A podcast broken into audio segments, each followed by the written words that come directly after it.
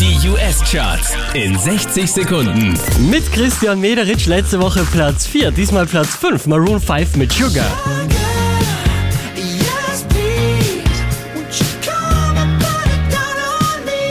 Neu auf Platz 4 Rihanna, Kanye West und Paul McCartney, 4-5 Seconds.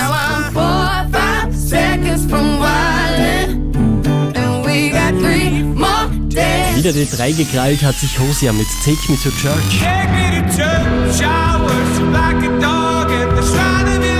Unverändert auf der 2 Ed Sheeran, Thinking Out Loud. Thinking out loud, that maybe we found love. Auch diese Woche wieder an der Spitze der US-Charts Mark Ronson und Bruno Mars mit Uptown Funk.